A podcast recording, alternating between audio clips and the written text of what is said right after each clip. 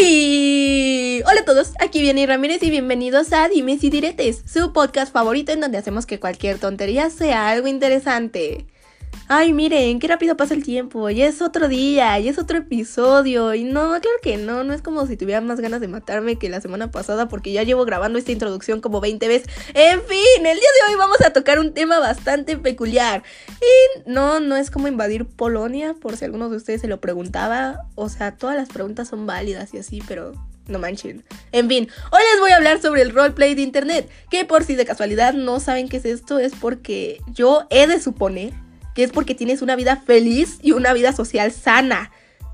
Pero bueno, mi pasatiempo favorito es arruinarle la vida a la gente. Así que sí, te pido que me acompañes para que te burles junto conmigo sobre las minorías oprimidas de la bella sociedad en la que vivimos. Y sí, te estoy pidiendo que ocupes valiosos minutos de tu vida, que jamás van a volver. ¿Me importa eso? No. Así que sin más tiempo que perder, comencemos. Oh, mi querido roleplay. Tan turbio y divertido como siempre. ya parece podcast de yoga. Bien, ¿ya vas a explicar qué mangos es un roleplay? sí, justo eso iba. Un roleplay en palabras simples y definidas por la santa Wikipedia, porque bueno, yo no soy enciclopedia, es prácticamente suplantar la identidad de alguien. O sea, te preparas para crímenes y así.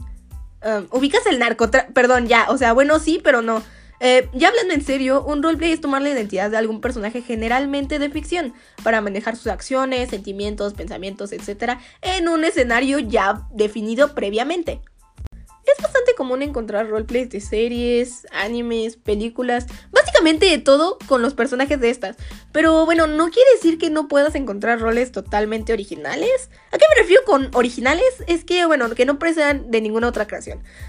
Y cuando me refiero que hay roleplays de todo, es porque hay de todo. Todo esto con el objetivo de que puedas ponerte los zapatos de tu personaje favorito porque tu vida es tan aburrida y frustrante que decides escapar a mundos inexistentes para sentirte bien. Digo, ¿qué? Como sea, existen varios tipos de roles como el que se hace literalmente en persona. Que por algo el roleplay tiene muy mala fama. Digo, imagínate ir caminando bien feliz por tu calle así tercermundista y encima con tu kilo de tortillas. Pero después ver a un grupo de personas, o sea, cuando cruzas la calle, ver a un grupo de personas disfrazadas, actuando como los personajes de alguna serie. Obvio quedas con la necesidad de 14 terapias intensas para de perdida poder dormir en las noches. Digo, afortunadamente esto solo pasa en convenciones y no en la vida cotidiana, porque si no, yo creo que tres cuartos de la población ya necesitarían unas terapias. Y sí, en fin. Ciertamente no es nada malo mientras no molesten a nadie, así que bueno, ¿quién soy yo para juzgar? Bueno, no soy absolutamente nadie, pero aún así lo voy a hacer porque esto es un régimen totalitario en donde voy a mandar yo. Por lo tanto, a continuación hablaré de las cosas más radioactivas que he visto. ¡Woo! Ay Dios, empecemos con los tipos de personas. Internet pozo en donde puedes llegar buscando oro y terminas sacando líquido radioactivo posiblemente con 15 enfermedades venéreas o algo así bien guacala. Pero he aquí mis menciones honoríficas. Tun, tun, tun, tun. Los protagonistas. Te aseguro que siempre, pero siempre te vas a encontrar a alguien con algún personaje que sí o sí va a querer que toda la historia gira a su alrededor. Y siempre es aquel Marishu, Garishu, que para aquellos que no sepan qué es eso, porque no son, bueno, intelectuales como yo, son aquellas personas a las que todo les sale perfectamente bien, sin ninguna repercusión. Todos los aman, todos los quieren, en fin. Pasemos con el siguiente. Los que desayunan payaso. Esos son un arma de dos filos que pueden dar un comentario gracioso de vez en cuando, pero ya dan ganas de ah, que una rata les descomponga el modem cuando todos sus diálogos tienen que ser algo gracioso. Ya no es gracioso, es aquellas ganas de aventar una licuadora encendida a otra persona, o sea, típico, ¿no? Eh, bueno, dejando mis tendencias homicidas de un lado, vamos a hablar sobre los que tienen personajes OP. ¿Qué es ser OP? Para aquellos que tampoco son intelectuales para esto. Es overpowered. ¿Qué quiere decir? Que cuando tiene un exceso de poder y nadie, absolutamente nadie puede vencerlo porque son demasiado poderosos. A ver, sí, muy poderosos cuando los ven en persona y les suelta un puñetazo. Digo, digan no a la violencia, eso es malo, sí. ¡Uy! Los que usan mano negra. Mano negra es un término que suele utilizarse en el ámbito de battle roll o rol de batalla, que es cuando un personaje no le da oportunidad al otro de defenderse. Un ejemplo es asterisco lo esquiva y lo mata. asterisco, una acción que no permite al opuesto defenderse. Y claro, hay de estos o sea, siempre va a haber de estos en roles de batalla. Ya no sé hablar, una disculpa, llevo grabando esto mucho tiempo. En fin, pasemos al último. A los que no respetan reglas, estos son los primeros en ser expulsados, porque es como si juntaras a todos los anteriores en uno solo, lo que crea ya una masa existencial que provoca violencia y ganas de establecer un régimen totalitario en Checoslovaquia.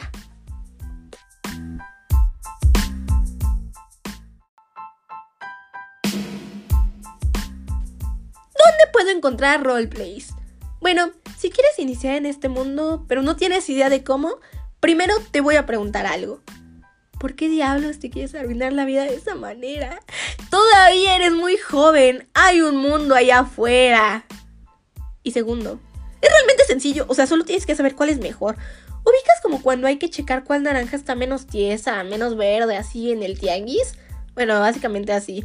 Porque al igual que todas las partes de internet, habrá un lado que parezca súper lindo y otro que, bueno, es muy turbio. Pero si en verdad después de llegar aquí sigues queriendo saber cómo iniciar en este mundo, eh, mis mayores condolencias. Pero he aquí mis mejores recomendaciones. Esta sería la Project Z que, que, es especializada en eso. O simplemente buscar un roleplay en cualquier buscador y saldrán cientos de foros a los que podrás unirte. Y no, no es promoción, pero suena como... Ah, si estas apps quieren patrocinarme, mis ganas de un nuevo celular se las agradecen. ¿eh? ¿eh? Bueno, no me hago responsable de los posibles traumas que pueda sufrir después de esto. En fin.